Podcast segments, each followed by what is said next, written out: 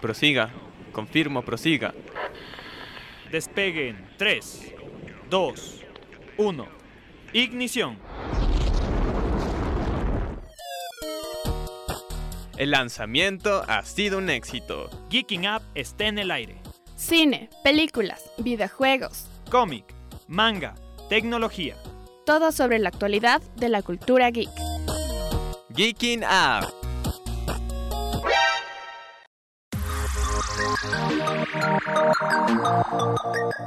Hola, hola y bienvenidos a un nuevo programa de Geeking Up. Aquí Nati Guillén desde este lado de su dispositivo saludándolos y agradeciéndoles estar por estar nuevamente con nosotros en este nuevo programa. Hola, hola, ¿qué tal? Eh, ¿Cómo están chicos? Estamos aquí una vez más en otro programa de Geeking Up. Les saluda Alan González y hoy vamos a tener unos temas bastante interesantes, así que quédense y esperemos que lo disfruten mucho. Largos días y placenteras noches amigos y amigas, habitantes del mundo geek. Yo soy su amigable vecino McFly y les doy la bienvenida a un nuevo programa de Geeking Up, el único programa que se puede escuchar en toda la galaxia. El programa del día de hoy tenemos algunos temas que tratar. Esta semana han pasado algunas cosas bastante interesantes. Como siempre, el mundo geek nunca nos deja sin noticias. Y cuando nos deja sin noticias, nos las inventamos. Así que vamos a comenzar. Esta, eh, esta semana tenemos algunos temas como eh, Nati nos, va, nos tiene una reseña sobre la película que se estrenó hace algunas semanas, ¿no? Un Sí, mes, ya, más o sí, menos. ya ha pasado un rato. Que es Brightborn. El Superman malo. el Superman malo. También tenemos una opinión breve sobre Spider-Man Far From Home, que pude, tuve la suerte de asistir al estreno el día de ayer. Eh, también, cierto, también se acabó el cómic, después de 16 años, se acabó el cómic de The Walking Dead. ¿En serio? Por Oh, fin. No estaba enterado, Wow. qué bien. Por fin se acabó. Eh, Alan nos tiene un, un nuevo, un nuevo episodio de, de nuestra sección sobre, sobre curiosidades gamer. Así que, y el tema de hoy que vamos a tratar sobre la influencia del cómic en la cultura y en la sociedad. Así que, ¿qué les parece si comenzamos, muchachos? Ok, eh, vamos a comenzar entonces por la pequeña reseña eh, que les he traído hoy de Brightburn. Es una reseña sin spoilers, así que eh, cualquiera puede escucharla. Si todavía no has visto la película, puedes escuchar y quedarte un rato más. Eh, antes que nada quiero eh, dejar claro que la película me gustó, de verdad que sí la disfruté bastante y por muchas cosas negativas que puedan escuchar en esta reseña, sí es una película que recomiendo. No es una película que marque como para culto, pero sí, sí es buena. A ver, Brightburn, en español Hijo de la Oscuridad, o El Hijo, como fue nombrada en España, llega con la premisa de mostrar un Superman malvado. Básicamente es la variedad de Ultraman, o simplemente un Superman descontrolado y con deseo de sangre. Pero todo esto enfocado desde su etapa de niño, desde su edad infantil. Ahora, guiños a Superman nos falta, no faltan, para nada, en toda la película se presentan. De hecho, son demasiados, lo que me hizo sentir un poquito de, de disconformidad y hasta en cierto punto incomodidad. O sea, la idea de retratar, eh, la idea de retratar era muy buena, de verdad que es genial. Es un niño que llega del espacio, tiene grandiosos poderes, eh, llega eh, como Superman, así, de, como en un meteorito, y es una idea bastante explotable, porque no viene precisamente a hacer el bien. Pero lo que logra. mm, Pero lo que logra mostrar esta película es solo un Superman malo. Lo vemos en escenas que realmente no tienen mucho sentido, no tienen continuidad, no tienen razón de ser. Por ejemplo, deja que su sábana se quede como pegada en la ropa del muchacho y es y la sábana realmente es el manto en donde él vino en la nave espacial y el manto, bueno, es rojo. ¿Y qué asemeja eso? Pues una capa. En, en- en alguna historia de Superman sucede algo así, que lo- él lo envían con la capa. Creo Y- que en, en alguna de las adaptaciones creo sí, que sí, sucede. lo, sí, sí sí, lo sí, muestra. sí y hay más guiños que sí son de otras eh, cómics, de otras historietas de Superman que no las voy a decir porque eso sí sería un poquito Un spoiler. spoiler. Eh, Ah, ok. Esto no lo, lo comento porque esto aparece en el tráiler, esto no es un spoiler, esto lo pueden ver allí mismo. Pero sí hay otras cosas que se van a dar cuenta, que si han leído los cómics se van a dar cuenta eh, en esa película. Eh, la película es súper cruda, es súper sangrienta. No me esperaba realmente ver algo así. Es como un pseudo gore. Eh, sin embargo, tiene esos momentos así como Junsker que a veces se sienten como relleno, pero, pero están bien hechos. O sea, si, si la idea es hacer algo que de miedo, es como una, una especie de thriller psicológico en, cierto punto, pero no te, no te dan tanto contenido, pues sí, sí, va, va más o menos por, por ese lado, por, ese, por un buen camino. Eh, estamos hablando de una película del reconocido director James Gunn, conocido por sus espectaculares películas de- del universo cinematográfico de Marvel, como Guardianes de la Galaxia, que son eh, particularmente mis películas favoritas de, de este universo. Y quien podría decirse se abrió paso a su propio universo. Y con esto quiero mencionar una película olvidada o poco tomada en cuenta que se llama Super. No sé si la conocen, chicos. La verdad, Sí, no. sí la conozco. Es como un... Es más o menos un Kikas, pero es más crudo. Es como un que- Kikas. Ok, y eso ya es un decir. Exacto, porque tomando en cuenta que Kikas es algo asemejado a la realidad, Super es mucho, mucho más acercado como que a cómo actuaría un Es mucho más realista, sí, es mucho más cruda, es mucho...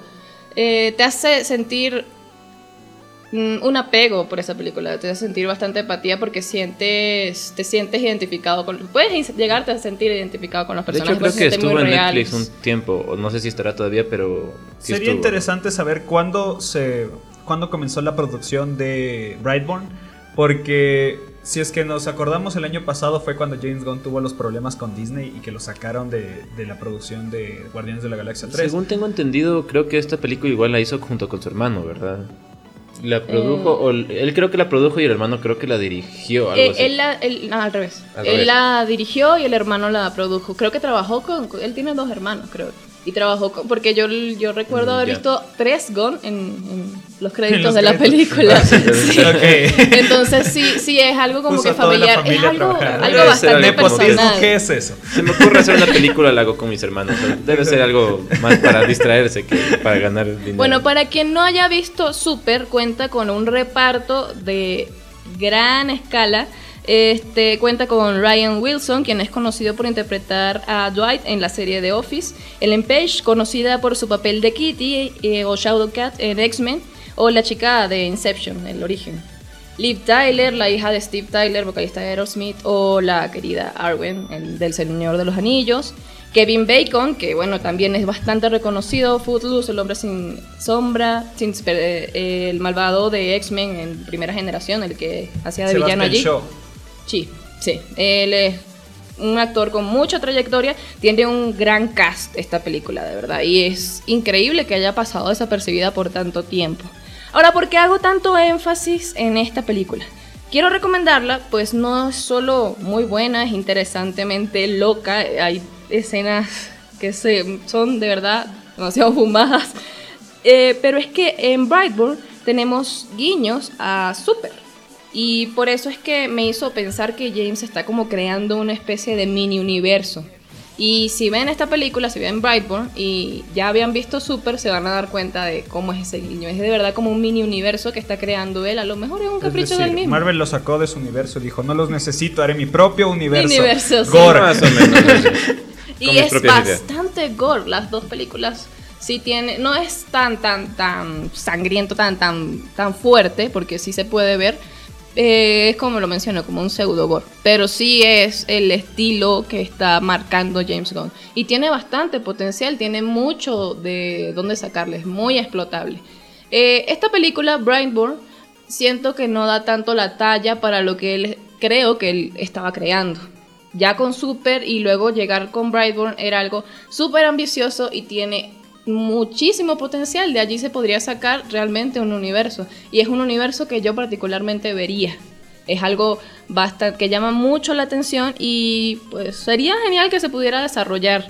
Eh, ya, bueno, ya se verá qué, qué pasará con esto. Sí, me gustaría resaltar que tenga demasiado cuidado con el tema de la continuidad en las películas. Es que eso te me molesta tanto. O sea, es algo como que si vas a ponerle el cabello de una forma a una persona, esa persona debería mantenerse con ese cabello a menos que pasen los años. Y no quiero resaltar aquí a David Lynch, pero si él lo pudo hacer, porque los demás directores no pueden hacerlo? Entonces tengan buenas Bueno, personas creo- trabajando la que- continuidad. de hecho, no estoy seguro, pero si es que mis clases de, de esa parte se equivocaron, pero hay alguien que se le paga para eso, de hecho. Exacto, o sea, tienen a alguien que se encarga O de sea, la hay un continuidad tipo de la que se le película. paga para que el tipo esté vestido de la misma manera. Entonces, tengan cuidado con eso. Alguien se acaba de quedar sin trabajo.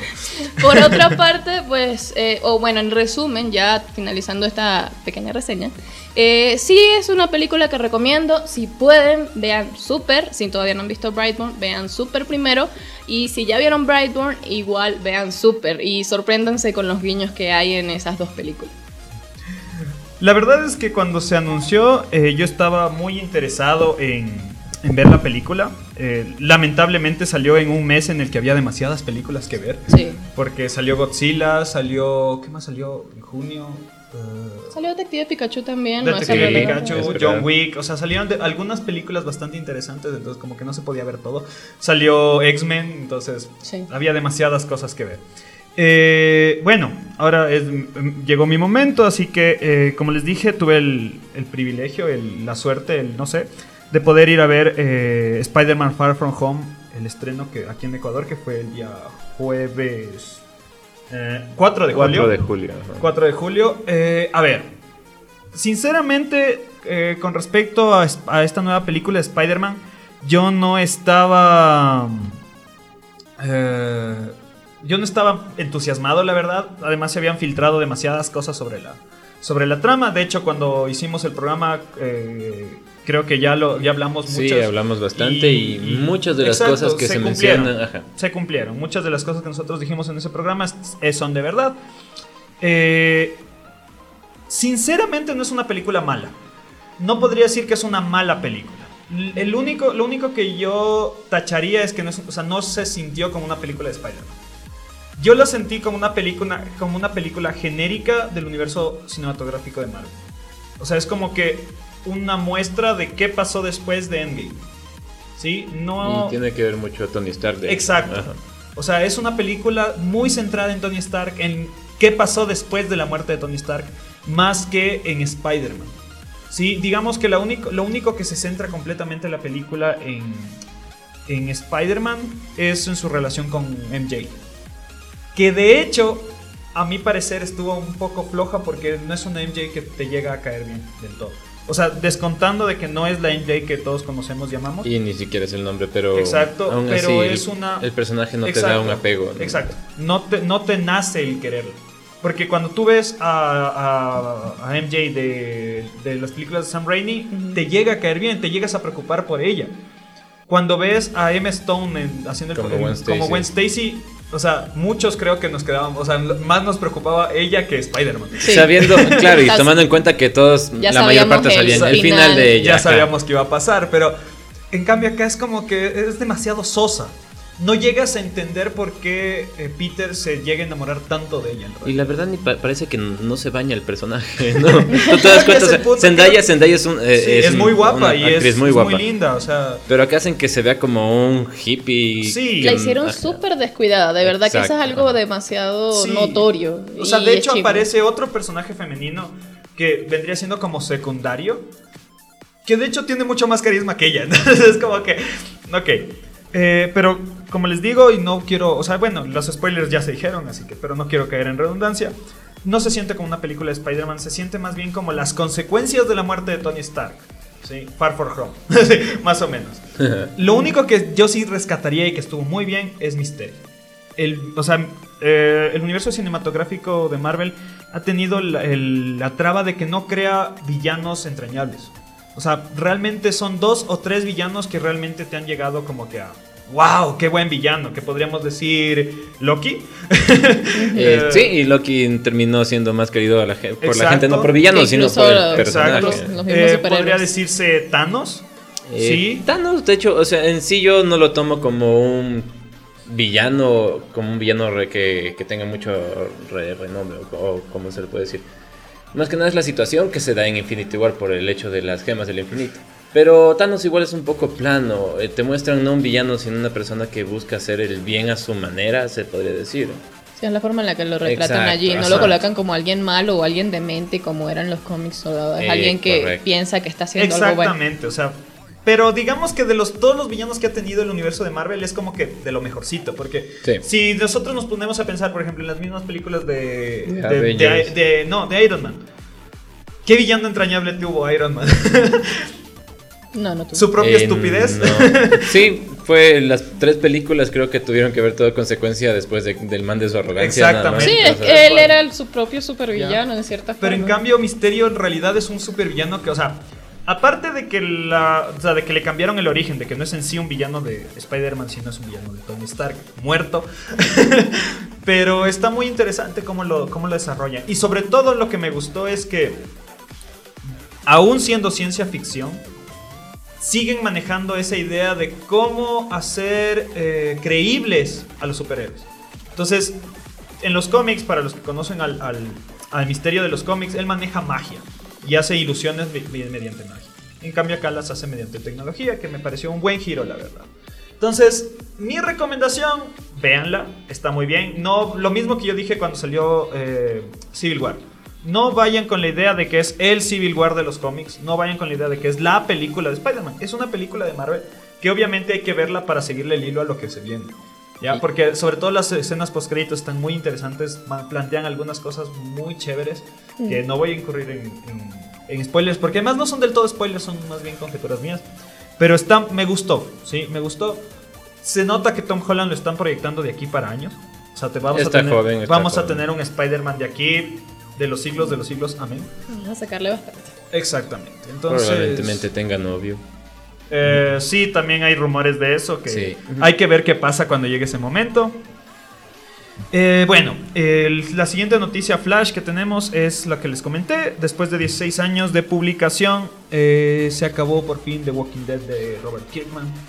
Se- eh, serie de cómics que originó dos series en televisión, The Walking Dead y Fear the Walking Dead. Eh, sinceramente yo le había perdido el, el hilo a, a The Walking Dead hace años. Yo me quedé en el último arco, al documental que me quedé fue en el de los susurradores. Tengo entendido que después de eso hubo muchos más. Eh, de hecho, fue uno de nuestros colaboradores externos, Kid Carlo Magno, quien me dijo que se había acabado.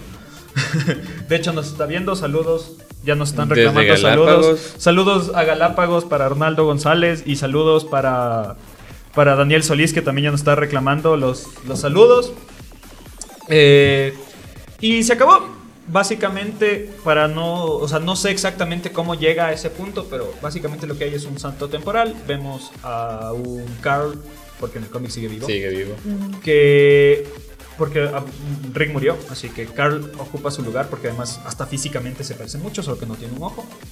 Eh, viviendo con Sofía, que también sigue vivo en los cómics. En, en la serie murió como en la segunda temporada, si no estoy mal.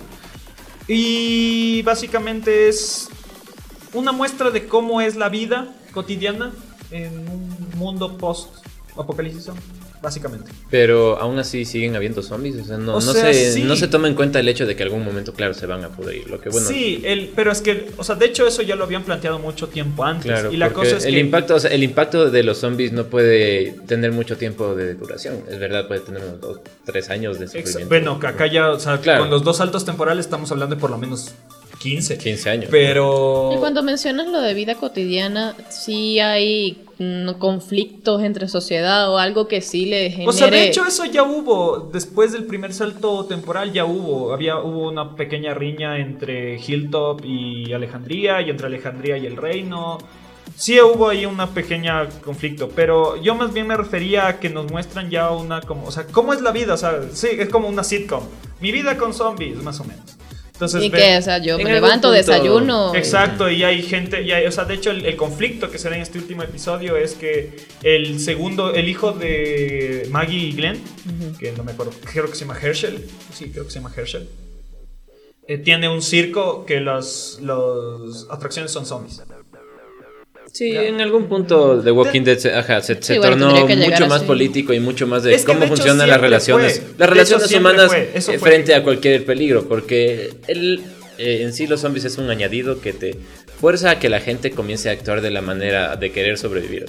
Eso, eso en sí sí es verdad, fue Walking Dead desde el principio te mostró más cómo actúa un ser humano en situaciones de presión y de, so- de Exactamente, o sea, desde el inicio la premisa del- de la historia era esa, o sea, no era tanto de nosotros peleando contra los zombies, sino era una, un- una- o sea, de cómo se desarrollarían las relaciones humanas dentro de ese contexto. Claro. Básicamente, eso Creo que era lo- entonces terminamos con un final feliz. sobrevivimos. Es así un que- final. Exacto. Es como o sea, lo que, Es un lo- de final. hecho, Es un lo que a final mí me llamó muchísimo final la atención es que, o sea, llegó a su fin sin avisar.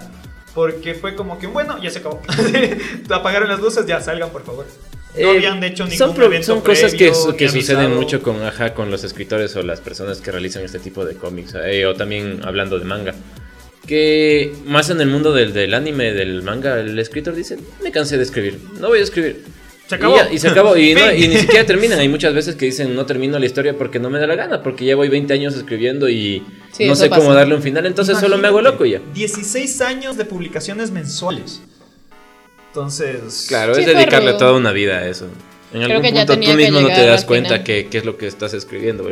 Yo tengo la idea de que llega un punto en el que solo mandas un ISO mensual, mensual Exacto, porque, ya.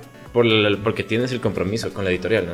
Exactamente, así que ahora solo nos queda ver para los que siguen atentos, yo ya le perdí el hilo hace mucho tiempo, qué van a hacer con la serie, porque tengo entendido que en la serie ya murió Carl, ya murió Rick, ya murieron todos, y siguen con esa serie porque le quieren seguir sacando dinero, que no sé cuánto De hecho, no- dinero en realidad. claro, yo pensé que iba a acabar antes que de, de- que de Game of Thrones. Te- tuvo, de hecho, una muy baja audiencia. Claro. Pero según tengo entendido, AMC igual quiere crear su pequeño universo y de hecho... Con Fear the Walking Ajá. Dead quieren sacar películas. No, de y, e incluyendo a cómo se llama Breaking Bad, porque muchas veces toman ese guiño de que dicen que tal vez la, la metanfetamina Fue la que creó, que creó sí. a los a los zombies. Sí. Ajá, Teoría entonces- interesante. Pero no me gustaría que Sí, se mezclaran no me esas gustaría dos cosas. como, pero es como que un universo AMC más que nada. Ellos quieren como que juntar, darle un poquito más de, de interés a la gente. Y bueno, eh, la última noticia flash que tenemos el día de hoy, que no vamos a abordar mucho porque ya lo abordamos la semana pasada, es que se reveló el cast, o mejor dicho, quién va a interpretar a la sirenita Ariel en la película live action de la sirenita. Y las redes sociales explotaron porque al darse cuenta que el personaje no es lo que muchos esperaban. Pelirrojo. Exacto. En primer lugar. Hay, hay algo interesante y eso lo estábamos hablando antes y creo que todo el mundo se ha dado cuenta en estos días de que no saben por qué y nadie sabe por qué reemplazan a todos los personajes pelirrojos, no importa Yo si es que es serie, teoría. si es que es cómico, lo que sea, pero a todos los están cambiando por gente de raza negra. Yo tengo una teoría. Yo creo que, o sea, en la sociedad siempre tiene que haber alguien que esté abajo. entonces es como que cambiaron los papeles, entonces... es- Como no se pueden meter con los Exacto. de color, dijeron, se meten bueno, con los irlandeses. Vamos a mandar a todos los que tengan genes irlandeses, que, se- que midan metro cincuenta y tengan el pelo rojo al fondo. Y, y es gracioso porque de hecho los, los pelirrojos ahora se los toman como más minoría que cualquier otra Exacto. que cualquier otras personas, ¿no? Entonces, yo creo, yo cualquier tengo otro esa grupo teoría. étnico. Yo tengo esa teoría. Entonces, es como que una rueda. Entonces, siempre va a haber un grupo que va a estar abajo. Más o menos. Pero... Sí, puede ser, es verdad, pero es raro, es raro que solo pase esto con los personajes pelirrojos, porque son pocos los que son, digamos, un personaje rubio que quisiste De hacerlos. hecho. Ajá. Sí, bueno, Y- lo que me llamó la atención de todo esto es que no es la primera vez que tenemos una noticia que causa una polémica de tal magnitud. Cuando revelaron al nuevo Batman pasó algo similar, así que puede que también sea una estrategia de marketing, algo que llame mucho la atención y eso va a hacer que Pero la es que gente en puede- cierta forma quiera ver la Es que les puede salir el tiro por la culata. Porque- ¿Quién sabe si hasta quiten al personaje? Porque puede, puede, exacto, porque puede ser como que hacen mucho, mucha bomba y la gente simplemente dice, ¿sabes qué? No voy a ir a ver. se, se pueden podrir. Sí. Por ejemplo, una de las noticias que salió, se tocó muy levemente porque obviamente fue opaca- opacada por lo de la sirenita, es que por centésima vez reconfirmaron que va a haber una película de Flash con Ezra Miller. Sí, lo, sí lo escuché. Sí, sí. cambiaron de Siguen director por guion. décima vez porque ya el director otra vez renunció. Pero siguen manteniendo a Ezra Miller cuando en semanas pasadas se había dicho que el chico que hizo de Havoc en, en X-Men eh, First Class, no me acuerdo cómo se llama el chico, iba a ser el nuevo Flash. Es que de hecho Ezra Miller estuvo trabajando y sigue trabajando, me imagino, en el guion. Entonces él tiene mucha influencia en cuanto a su personaje, que él mismo lo trabajó, quiere, Pero como sea, A lo que iba es, por, por ejemplo, yo me pienso negar a ir a ver una película interpretada de, o sea, de Flash interpretada por Ezra Miller. No, no me agrada. El perso- eh, Ezra, Ezra El Miller personaje es bueno. No, Ezra Miller es un actorzazo, pero, Sí. Pero nunca no me agradó como Flash. Nunca me agradó como Flash. O sea, Además, no sé, pueden llamarme eh, quisquilloso o, o- o que discrimino, pero yo, o sea, Ezra Miller, la primera película en la que yo le vi a Ezra Miller fue... Las eh, ventajas de ser Exacto. Y cuando, cada vez que lo veo, yo me imagino al mismo personaje. O sea, lo, lo veo en esa situación. Entonces es como Sí. que... Sí, ah, es verdad. no eres y la película, la película es Sí, suele excelente. pasar, la- es como el síndrome no Harry Potter. puede. Exacto. Ajá. Pero incluso eh, Daniel Radcliffe Ha hecho algunas llegado películas a- muy buenas. Hasta películas de terror y Claro, Horns. Cuando Exacto. yo vi Horns fue como que, wow, Wow. este tipo era Harry Potter. o sea. Algo que no puede pasar con, con ¿cómo se llama? Con Frodo. Todo el Ah, mundo sí. le va a terminar diciendo Frodo. Elijah Wood. Elijah Wood. Sí. Y tiene series, pero igual yo Bueno, veo a Frodo. Cuando hizo, eh, Elijah Wood hizo esta película con Sasha Grey, que se llamaba eh, Open Window. Eh, ser- eh, tengo conocimiento de la película, no la he visto. sí, o sea, de hecho hizo un bastante buen papel y uno se olvida completamente de que, de que era Frodo, ¿no? Obviamente es opacado por Sasha Grey, pero estuvo muy bien, muy bien. Sí, bueno, creo que es el problema con los personajes que interpretan como que algún personaje icónico. Es lo que sucedió con el elenco de, de Harry Potter. De hecho, creo que Daniel Radcliffe es el único que sigue haciendo películas, los demás se dedicaron Eh, bueno, a hacer- Ron, Sí, Ron se, se dedicó con- al, al al teatro. Eh. Hermione es como Emma, Emma Watson. Sí, Emma Watson, ella, sí, ella Emma se ve que es muy talentosa, y, pero aún así sigo viendo a Hermione en las interpre- interpre- interpretaciones que ella hace. Pues sí. Eh, bueno, eh, vamos a ir a la primera pausa comercial, no sin antes eh, recordarles que nos pueden encontrar en nuestras redes sociales como geekingapp.es en Facebook, Geeking Up Radio en Instagram. También nos pueden escuchar en Spotify, básicamente porque vamos a reducirnos a Spotify. Y en iBooks, porque son las plataformas donde más nos escuchan. Y si nos están viendo en vivo, no se olviden de escribirnos, chicos. Estamos viendo, revisando las redes sociales y respondiendo sus preguntas también. Si tienen algo, algún tema que debatir, estamos abiertos. Entonces, Marty. Les recordamos que este programa es auspiciado por Freak Stick Decoración. Cualquier decoración para sus consolas, Dispositivos. dispositivos, Lo que ustedes deseen, todo en su temática Geek. geek. Freak Stick Decoración. Y nos vamos a la pausa comercial. Ya regresamos. Tenemos problemas. ¿Y ahora qué hacemos? Vamos al espacio publicitario.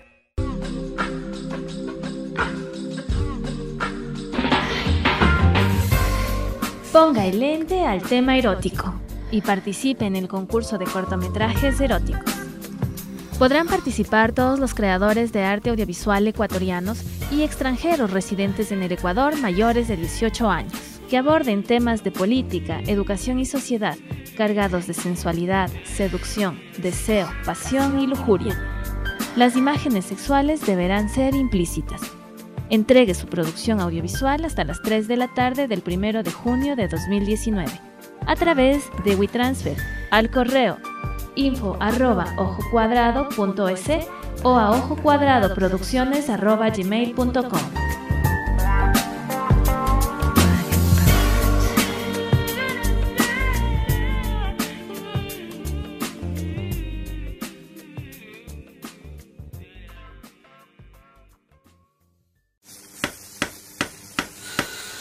Listo, todo resuelto. Volvemos con Geeking Up.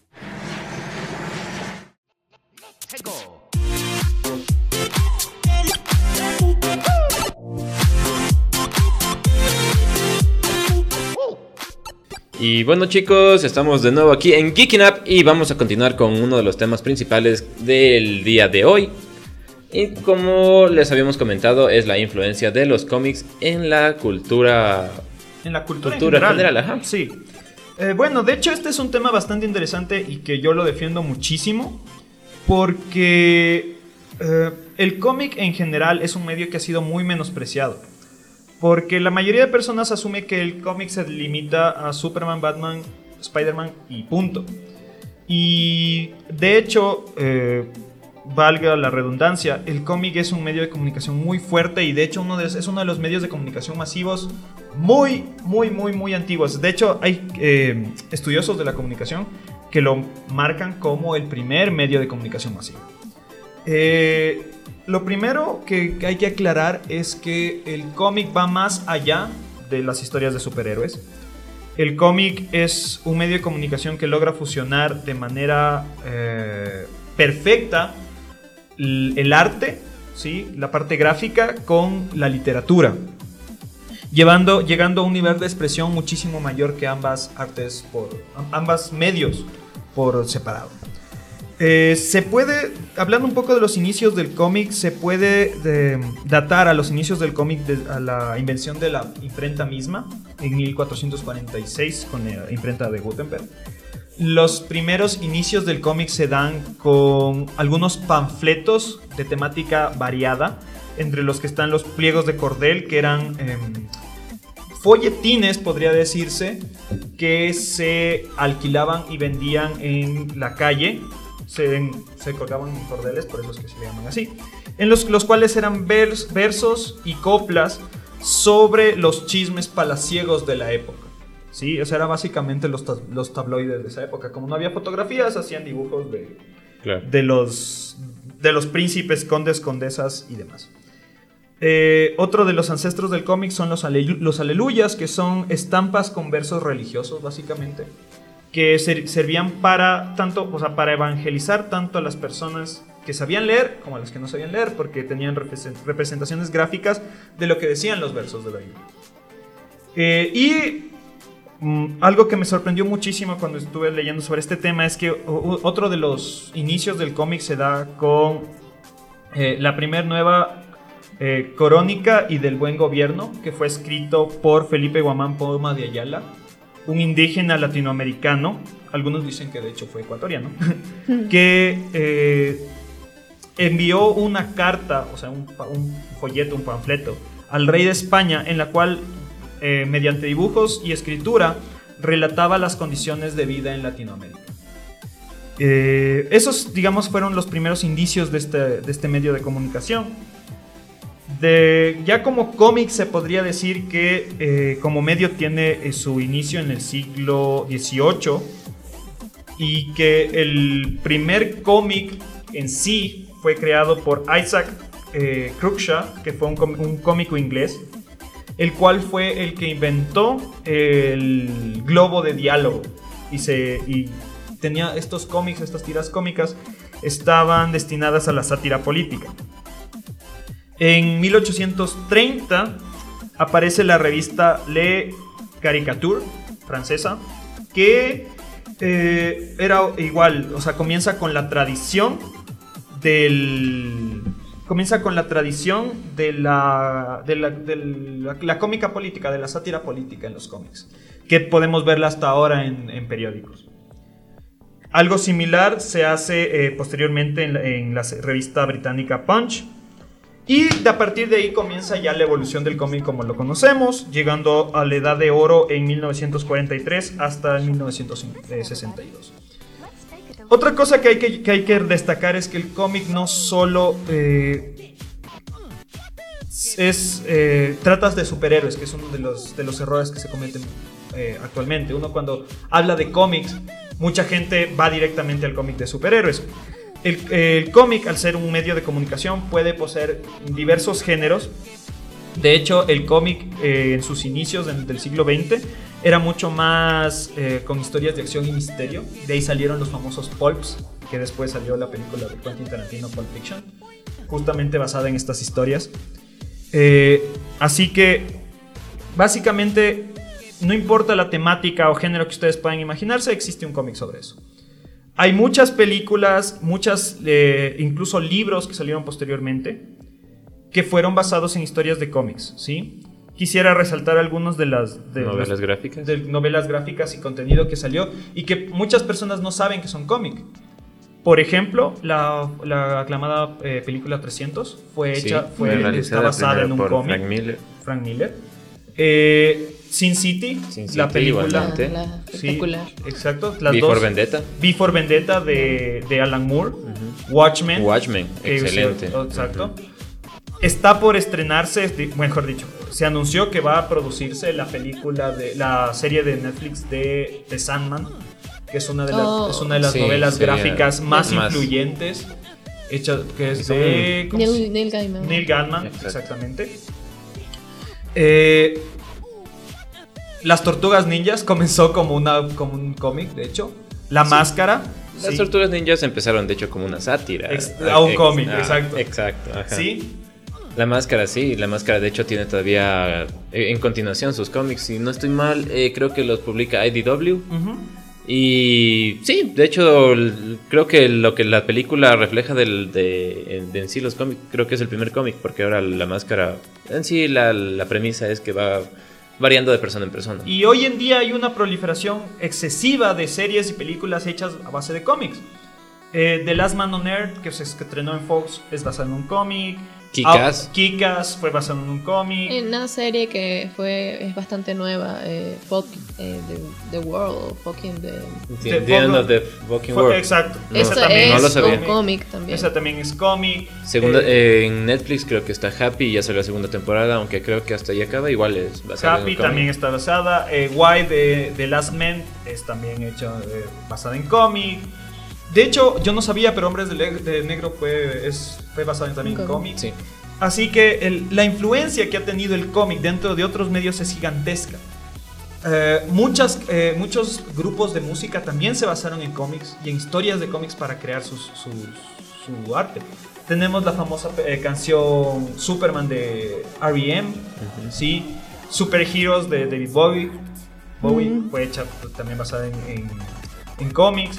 Kryptonite de, Kryptonite. de Three Doors Down. ¿sí? Eh, The Girl Next Door de Sister Acel también está basada en Superman. Basadas en Spider-Man hay un montón que no puedo ni siquiera. hombre. No puedo. De hecho, justo cuando venía para acá escuché, eh, de- escuché la canción que fue hecha, el, el tema de Spider-Man hecho por The Ramones. es bueno, sí, es muy bueno. No lo he escuchado. Sí. Ese debería ser el tema. de- de- del día de hoy. Entonces, eh, de cierta manera, la, o sea, se puede decir que el cómic ha sido uno de los medios de inspiración más grandes que ha tenido el cine y la televisión, por lo menos en los últimos 30 años. ¿Sí? Pero dentro de la sociedad en sí, el cómic ha tenido una repercusión gigantesca. Una de las anécdotas que más me gusta eh, cuando defiendo al cómic, porque siempre, me, como les digo, me, ha tocado defender al cómic. Yo cuando estudié comunicación había momentos en que se hablaba sobre el contenido, el contenido de, la cultura pop. Y de hecho no sé si estás informado, pero últimamente están hay varios seminarios en la Universidad Central, en la Facultad de Derecho, que es un poco extraño, pero eh, aún así em, aprovecho para informar y para comunicarles que eh, yo vieron dos ediciones anteriores sobre el derecho y el cómic y el manga y el cómic. Ahora, eh, según tengo entendido, eh, va a haber el- este 24 de julio eh, igualmente en la Facultad de Derecho va a ser el, el Derecho y el cómic nuevamente y va a ser enfocado al Joker, como si solo el personaje. Wow. Eh, si es que logro eh, conseguir la información eh, concreta en algún momento, en este momento, yo les igual les, les comunico. Para que vayan, realmente yo cuando fui a lo del derecho y el cómic me quedé bastante impresionado. Tuvimos eh, ponencias sobre Lucifer que De. Lucifer Morningstar de, de Sandman. Ajá, eh, de muchos, muchos más personajes que ahorita no puedo recordar, pero son ponencias realizadas por los estudiantes de en sus últimas etapas de derecho y lo enfocan de una manera bastante interesante. Uno realmente se pone a pensar que el cómic se lo puede enfocar a muchos, muchos otros ámbitos. De hecho, exactamente. eh, justamente ahorita por lo que mencionas de- del Joker. eh, el Joker y Batman han sido tomados desde hace unos 20 años como eh, casos de estudio para psicología. ¿sí? De hecho, justo la, fra- la frase que eh, dice el Joker, me parece que es en, en- en The Killing Joke, en la que dice que solo es necesario un mal día para que alguien pierda la cabeza. Esa es una premisa que fue, que fue explorada tanto por, por psicólogos como por psiquiatras. De, o sea, de que este tipo de personajes son reflejos literarios perfectos de la realidad, de lo que podría pasar. Obviamente están súper caraqui- ah, Caracterizados. Caracterizados. eso, lo siento, tuve un pequeño problema técnico. Entonces, bueno, a lo que iba antes de eso es que eh, el cómic desde su época dorada, desde antes de la Segunda Guerra Mundial, tuvo muchísima influencia en, en el comportamiento de las personas, sobre todo porque el cómic es un medio originario para tanto para personas analfabetas como para niños y adolescentes. que de hecho por eso es que se subestimó muchísimo.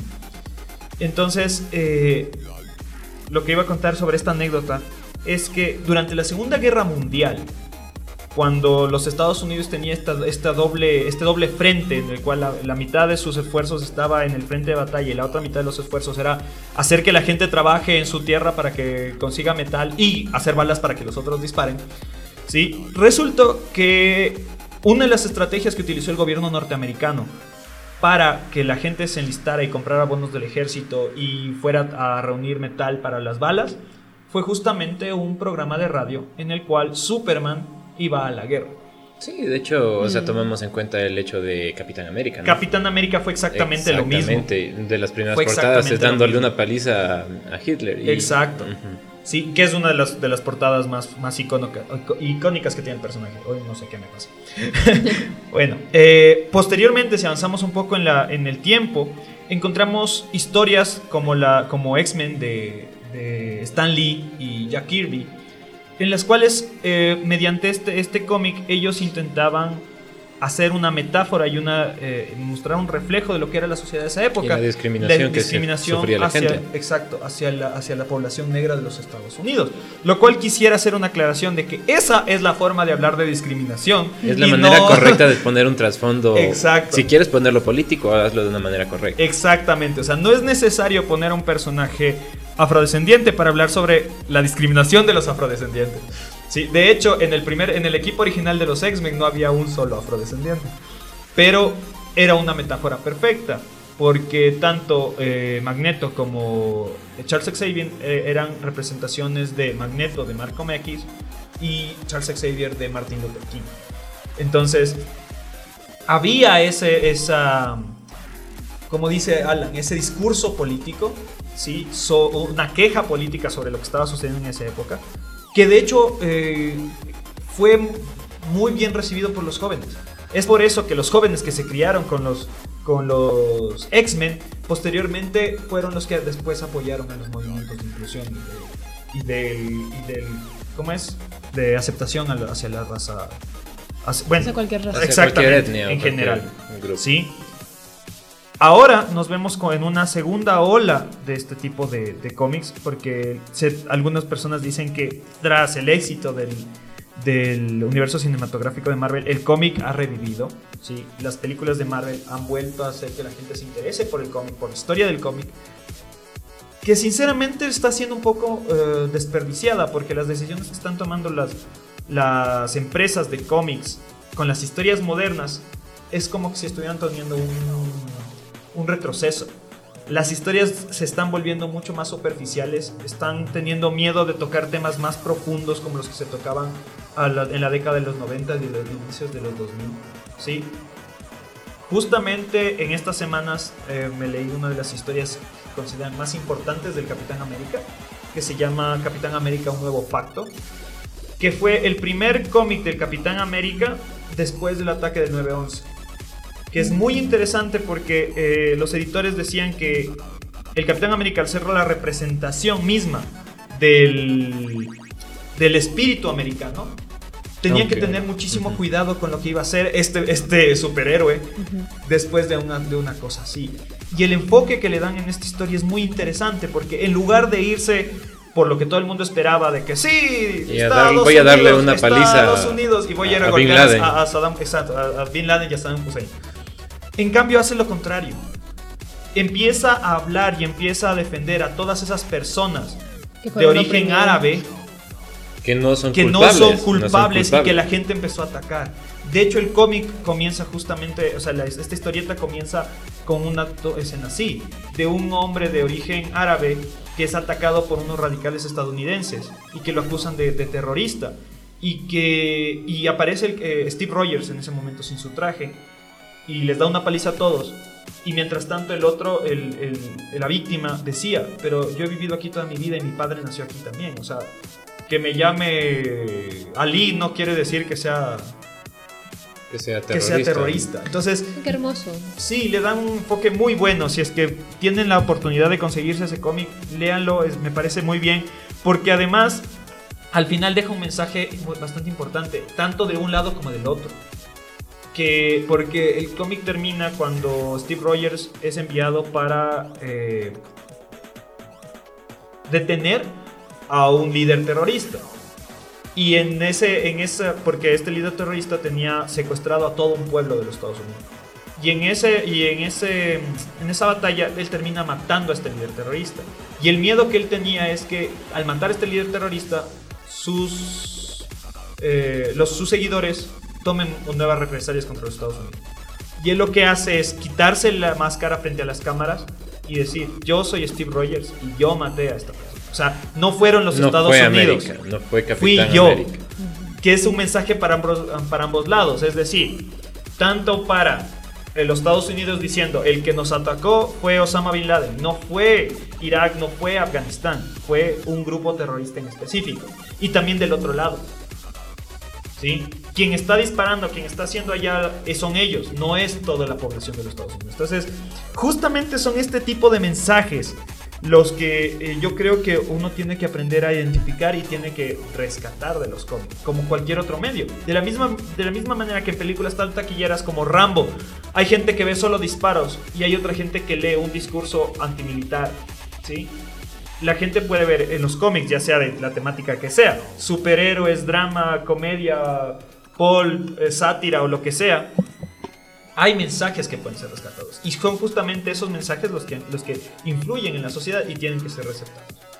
Sí, hay para todos los gustos y respetando el criterio de todos, con contenido y con mensajes de verdad. Claro, y tomando en cuenta eh, Watchmen, que es una de las novelas gráficas que te plantea un mundo de superhéroes, pero todo el contenido de la novela gráfica va totalmente aparte de lo que de lo que tendría que ser una novela que alguien se espera de superhéroes. Es súper profundo. Claro, es algo bastante político, es algo, este, te plantea una solución a los problemas, a los problemas políticos y entre, entre naciones de una manera demasiado Hay que crear un increíble. supervillano para que se unan. Exacto, esa es la idea. Y bueno, no les voy a spoilear, aunque la película ya salió hace mucho tiempo Y ni, hablar más. de la novela gráfica, pero si es que no lo han visto, se van a llevar una gran sorpresa. Y con- que ambas cosas son recomendables, tanto el cómic como la película. La película está muy bien hecha. Muy bien hecha. Sí. Pueden verse la versión Snyder. extendida que Exacto. dura cuatro horas y media.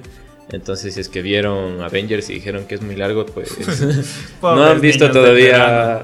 Eh, Watchmen, la versión extendida es excelente. Y bueno, así termina este comentario que tenía sobre el cómic, que quería que sea el tema del día de hoy. Y así pasamos a la sección de Alan. Y pues sí chicos, eh, continuando un poco más y pasándonos un poco a la temática gamer y un poco a la onda retro, vamos a tomar un poquito de nuestro retro geeking up el día de hoy. Vamos a hablar sobre una consola un poco olvidada y que no tuvo mucho renombre durante el tiempo que salió, a pesar de su tecnología y de todo lo que prometía. Y estamos hablando de, pues, la Sega Dreamcast. De hecho, mi, eh, como un comentario así pequeño, eh, mi primera experiencia con videojuegos, de hecho, es con una emulación de los juegos de Sega. Sí, eh, Sega es una compañía que ha estado mucho tiempo al, estuvo mucho tiempo a la par con Nintendo y estuvo en esta guerra de consolas hasta que bueno apareció el gigante Sony y eso es lo que vamos a hablar ahorita porque esta consola fue la última que de hecho fue desarrollada por, por, por- por esta compañía. Así que vamos a empezar con, con nuestro segmento de qué tanto sabes de videojuegos, ¿no? Y sabías que Sega una vez negoció con Sony para crear una nueva consola, pero a la, final, a la final ellos abandonaron la idea. ¿Por qué? Porque Sony se puso a desarrollar lo que ya hemos comentado, el PlayStation. Y en competencia, a ellos la sacaron en competencia con la Sega Saturn y el Nintendo 64. Entonces, Sega, para no quedarse atrás, lo que hizo fue desarrollar el Sega Dreamcast. Y pues bueno, el, el CEO en ese tiempo, Tom Kalinske, eh, el, de- el director de Sega de América, hizo eh, esta, eh, intentó desarrollar esta consola de una manera un poco visionaria. Él tenía una idea que para el tiempo en el que salió, que fue en 1998, esta consola tenía mucho, mucho, o sea, prometía demasiado, pero para su tiempo creo que fue lo que lo golpeó. De hecho, esta consola tenía esta conexión con... Tenía proyectada una conexión de internet. Y para, ju- para juegos también, ten juegos en 3 Además, eh, no sé si me adelanto un poco a tu, a tu cosa, pero tengo entendido que, que la Sega Dreamcast fue de las primeras consolas que tenía periféricos. Es decir, uno podía comprar... Uh, cantidad de, de periféricos. Sí, que podía comprar aparatos extras que se le iban conectando y era como, era como un transformer que le ibas metiendo más cosas. Sí, de, de hecho sí, la consola es un poco tosca, pero hasta los, con los mandos. Y bueno, continuando con esto, eh, vamos a dar un poquito de datos técnicos para que se vayan informando. Entonces, Sega lo que quiso fue enfocarse directamente en el 3D. Y de hecho, eh, Sega desarrollaba 3D ya desde hace algún tiempo, pero con sus eh, no con sus consolas, sino en, en un ambiente más arcade. Eh, con- en- entre todo esto de aquí, de hecho, Sega contrató algunas compañías, las cuales estaban Lockheed, Martin, Nvidia, Videologic y 3DFX. Estas compañías son bastante importantes porque tuvieron diferentes etapas de desarrollo en cuanto a la consola. Y una de las compañías más importantes que estuvo, de hecho, en el, eh, en el desarrollo de esta consola fue Microsoft. Que eh, durante un tiempo y las etapas de desarrollo que tuvieron, eh, se tenía planeado hacer, el- el- hacer la consola con Microsoft. Eh, tuvieron algunas, eh, algunas propuestas y de hecho la, la propuesta y el nombre que se le dio a esta consola por parte de Microsoft, eh, porque hubieron dos, dos consolas desarrolladas al mismo tiempo, pero iban a ser el mismo Dreamcast. Entonces fue como que Sega dijo, eh, dejemos que en América desarrollen un prototipo para nuestra consola y Microsoft desarrolló un Sega Dreamcast que su nombre se llamaba, era Blackbird. Y por la parte de, de Japón también comenzaron a desarrollar otro tipo de, de sistema. Ahora, eh, el que ganó esta competencia fue, si mal no recuerdo, no Microsoft, sino la compañía, es una compañía que se... La japonesa. Claro, y era la compañía que desarrollaba los arcades de, de, de Sega, 3DFX. Entonces, Microsoft no se quedó atrás porque de hecho ya vamos a to- tocar el tema. Eh, Microsoft eh, tuvo bastante influencia en esta consola y tiene bastantes guiños interesantes en cuanto a lo que se vería después. Y después se Porque- y creó Xbox. Eh, eso mismo, eso mismo vamos a llegar porque no se trata de eso, sino es un- hasta un poco de una evolución. ¿Por qué? Eh, Sega desarrolló la consola con 3DFX. En cambio, en América estaba asociado con Nvidia. Nvidia a la final terminó saliendo del proyecto, pero Microsoft no se deslindó del completo, por completo. Eh, entonces, Microsoft desarrolló un sistema operativo, el cual era un sistema operativo que le quedaba mucho, mucho mejor al, al al sistema operativo que le daba, le ofrecían en Japón a, a Sega. Y este, este sistema operativo era casi un Windows 98, era un Windows EE, era un, un sistema que estaba desarrollado mismo para la Dreamcast. Esto también es interesante porque Dreamcast con estas confianzas dejó abiertos muchos, muchas, eh, muchas cosas como para que la piratería prolifere en ese tiempo. Y les afectó un poquito, ¿no? Eh, continuando con esto, bueno, eh, hablando de lo que tú decías, porque Xbox sacó su. Microsoft sacó su consola después. No, no tanto así, sino de hecho Microsoft estuvo tan involucrado en el, en el desarrollo de esto que lo que hicieron fue migrar, de hecho, este Microsoft, el, el- Windows EE, que era su sistema operativo, lo migraron a Xbox. ¿Por qué? Porque desgraciadamente la consola no tuvo mucho, mucho apego, ya que eh, además de que los juegos eran un poco caros, la consola en sí también tenía periféricos y, y- todo lo que tenía que ver con, con esta, esta visión que tenía era un poco más futurista. Y eso no pegó porque al bolsillo también le, le afectaba. Era una época en que la gente no era una, era una época que no estaba, que no tenías ni siquiera las conexiones para decir, "Hey, vamos a tener un juego online, porque el juego online era como que visto ah, de aquí proyectado del- desde el 98 hasta 10, 15 años después para Claro. una consola. Recién pocas compañías se dedicaban a hacer 3D, a hacer eh, online para sus, para sus videojuegos en, en computadoras. Y eso fue una de las cosas que a, a Dreamcast no le. A Sega no le, no le ayudó mucho. Ellos se proyectaron mucho hacia un futuro, hacia una consola bastante avanzada. Si tienen la oportunidad de revisar los gráficos de la consola, son unos gráficos que pueden asemejarse hasta PlayStation 2.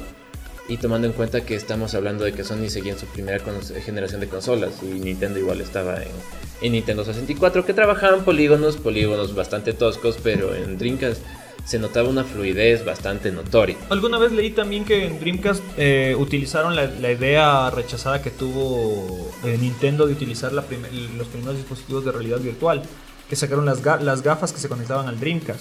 Eh, de hecho, mm, la verdad no tengo mucho conocimiento, pero sí vamos a hablar un poquito de periféricos porque hay algunos periféricos interesantes que salieron para la consola. Y volviendo a la parte de Microsoft, eh, Dreamcast tuvo su auge desde el 98 hasta el 2001, entonces no fue mucho, mucho tiempo en el que estuvo la consola en circulación. Y justamente seis meses después de que la consola se descontinuó, dejaron de producirla, Microsoft lanzó su, su Xbox que muchas personas lo llaman el Dreamcast 2, porque eh, en sí tomaron mucho, muchas de estas cosas del- de la consola en sí para desarrollar Xbox. Hasta la forma de la consola es bastante similar si uno se pone a darse cuenta de eso. Y aquí en esto, esto tenemos que tomarlo bastante en cuenta porque la- eh, en ese tiempo Dream- eh, o sea, Sega estuvo al punto de la quiebra. Y como, como medida de, digamos, de cautela, eh, varios de los accionistas donaron mucho dinero, se donaron alrededor de 650 millones de dólares para que la, para que la, la- la empresa en sí no quiebre. Y otra de las alternativas para que la consola y los juegos que sacaron, porque realmente tienen un, tienen un catálogo bastante interesante, es que muchos juegos eran demasiado buenos o estuvieron en desarrollo para la consola, pero se descontinuó y no, no los produjeron.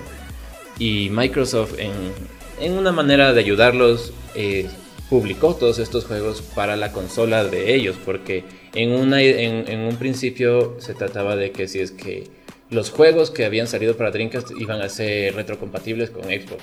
Claro, no se llegó a la, a la negociación porque el CEO en ese tiempo de Sega, eh, ya bastante avanzado de edad, falleció por una insuficiencia cardíaca.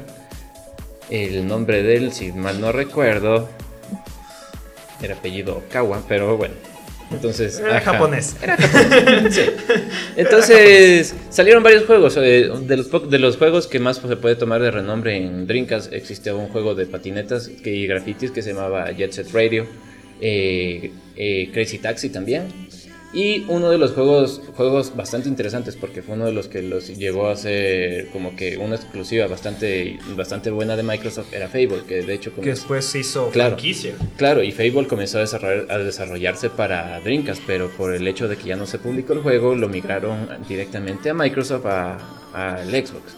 Y así con, con esto de aquí, es algo bastante interesante porque no dejaron que la consola muera de- del todo. Ahora, en cuanto a hablando de los periféricos, eh, bueno, Dreamcast también veía un poco más a futuro. Ellos comenzaron a sacar algunos blasters. Eh, lo interesante es que no los publicaron en Estados Unidos porque justo fue Japón. no, de hecho fue porque justo hubo esto, este problema de la masacre de Columbia, de donde- exacto, en la Universidad del Colegio, No, eh, Universidad. de Universidad de Columbia, ajá, donde estas personas, chicos, tomaron varias armas y mataron a... Un día ajá, cualquiera en Estados Un día Unidos. cualquiera normal. bueno, en realidad, Unidos. con tanto. Unidos. para no, no caer en esto en esta polémica, ellos decidieron no, no, no poner el dispositivo en, en América, aunque sí fue distribuido por la empresa Mad Cats, que es una empresa que se dedica a hacer bastantes periféricos y readaptaciones de mandos y de, de toda esta, esta temática. Eh, hubo también un, un, ¿cómo se dice? Un sensor de movimiento, el cual ellos lo querían ya implementar en, en ese El- tiempo. El padre del Kinect. Eh, No, de hecho era el padre del Nintendo Wii, por decir, porque era de esa manera ellos lo querían, lo querían utilizar en Monkey Ball, que fue la primera edición, donde se podía manejar en algunas partes el, el- este sensor. A la final no lo lograron, pero lo lograron, pero lo colocaron en un juego de samba con unas maracas, un poco, un poco más bajo de lo que se, de lo que se estimaba. Más o menos, pero era con unas maracas. Y si te das cuenta, para ese tiempo tener un, un dispositivo que te ayude a tener este tipo de, de mando sensible al, al- al movimiento era un poco Revolucionario. revolucionario. Ajá. Y ahora, bueno, para cerrar, eh, vamos a hablar un poquito de unos easter eggs. eh, los easter eggs que te- se pueden ver en la consola. Eh, la consola tenía un tipo de memory card, pero era un era como un pequeño Game Boy, se lo puede decir, si tú lo puedes ver. Tú podías ver tus partidas guardadas dentro de esta cosa y tenía hasta su propia pantalla. Tú lo conectabas al mando. Y si tú llegabas a tener uno de estos, podías conectarlo. Dependiendo del juego que tú lo conectabas, el menú interactuaba diferente contigo. En el juego Puyo Puyo, que es un juego asiático, eh, sí. Con ese nombre tipo, que- tipo arcade, ajá. Puyo tipo, Puyo. arcade, tipo arcade Tetris, así, más o menos. Eh, te permitía navegar por una interfaz un poco más 3D. Podías girar el mando, podrías, podías girar toda la interfaz. Y si es que tú llegabas a abrir, o sea, te llegaba a romper, digamos, tu, tu, este, tu virtual memory, dentro en el chip tenía, un, eh, tenía marcado la palabra potato, que en sí era solo una broma de, de Sega para, para, la gente que algún momento podía ver eh, dentro del, del, dispositivo, que era un potato chip, que en español se, se lo toma como si fuera una, una papa, una papa en sí. Y bueno, ahora la parte de. Ahora llegando a la parte de, de, los, de los CDs, y para cerrar, eh, los, los CDs de Dreamcast tenían hasta una capacidad distinta. Era una capacidad de un gigabyte. Y de hecho no eran CD-ROMs, eran GD-ROMs, que eran GD-ROMs. Haciendo, a lo, haciendo, haciendo Alusión. referencia, alusión a, a, lo que es un, el 1 giga de, de capacidad. Ahora, esa era la única, la única manera que ellos tenían y evitaban la piratería, porque si es que tú llegabas a copiar, porque lo único, la única, ¿cómo se dice?, seguridad que tenían estos CDs era que el puerto de donde se colocaba, el, o sea, el circulito que lleva un, un disco normal, era un poco más pequeño, entonces no podías colocarle CD-ROMs a tu consola porque eran más, era, eran, era, por decir, otro formato. Pero en algún momento alguien se dio cuenta que si es que le cambiabas esa cosita y le ponías una de un Disman, podías copiar cualquier disco original a un CD-ROM normal y, y, jugarlo sin tener necesidad de ponerle chip, de hacerle algún mod. Y así la consola, cuando pasó eso, fue que la gente comenzó a, a piratear. Claro, a piratear, a piratear tremendamente. Y ahora, de hecho, te venden las consolas así, te venden con, con discos duros y todo, y de esta manera Lastimosamente la consola no, no, proyectó lo que se esperaba, fue la última consola de Sega, pero es bastante interesante ya que yo sí tuve la oportunidad de jugarla y es como que una experiencia totalmente distinta a lo que en ese tiempo uno esperaba. Es, es un salto al futuro que no tuvo una buena aceptación por la comunidad en ese tiempo. Bueno, eh, muchas gracias por ese reporte siempre, para los geeks siempre es importante ir conociendo más sobre este tipo de cosas, ¿no? Porque son parte de, de la historia, es lo que nos hace. Sí, de hecho sí. la parte de los videojuegos y los cómics como que van muy, muy, muy de la mano, ¿no? Exactamente. Y lamentablemente, como siempre, ya nos quedamos cortos de tiempo. Así que nuestro programa de hoy queda así. Eh, les recordamos que nos pueden seguir en nuestras redes sociales como geekingup.es en Facebook eh, y Geekingup Radio en Instagram. Estamos haciendo las transmisiones en vivo en Facebook todos los días viernes a partir de las 8 de la noche. Y los programas salen en Radio Casa de la Cultura 940 AM a las 7 de la noche y radio, eh, radiocce.com. También pueden escuchar nuestro podcast en eh, Spotify y iVoox. Y bueno chicos, esperamos que les haya gustado esta edición de Geeking Up y los esperamos la próxima semana. Yo soy Alan González y no olviden sintonizarnos todos los días viernes si es que quieren escucharnos en vivo y si no, escúchenos en nuestro podcast en Spotify como Martí ya les comentó. Y eso es todo. Bueno chicos, gracias por estar con nosotros hasta el final. Espero que de verdad hayan disfrutado el programa.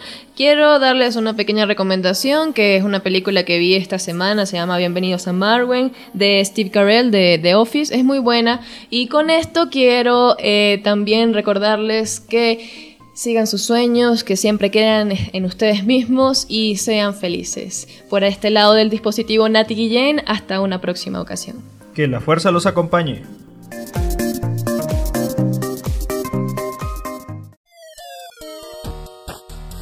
Hemos llegado, hemos llegado. ¿A dónde? Al final de Geeking Up. Volveremos la próxima semana con más información sobre la cultura geek.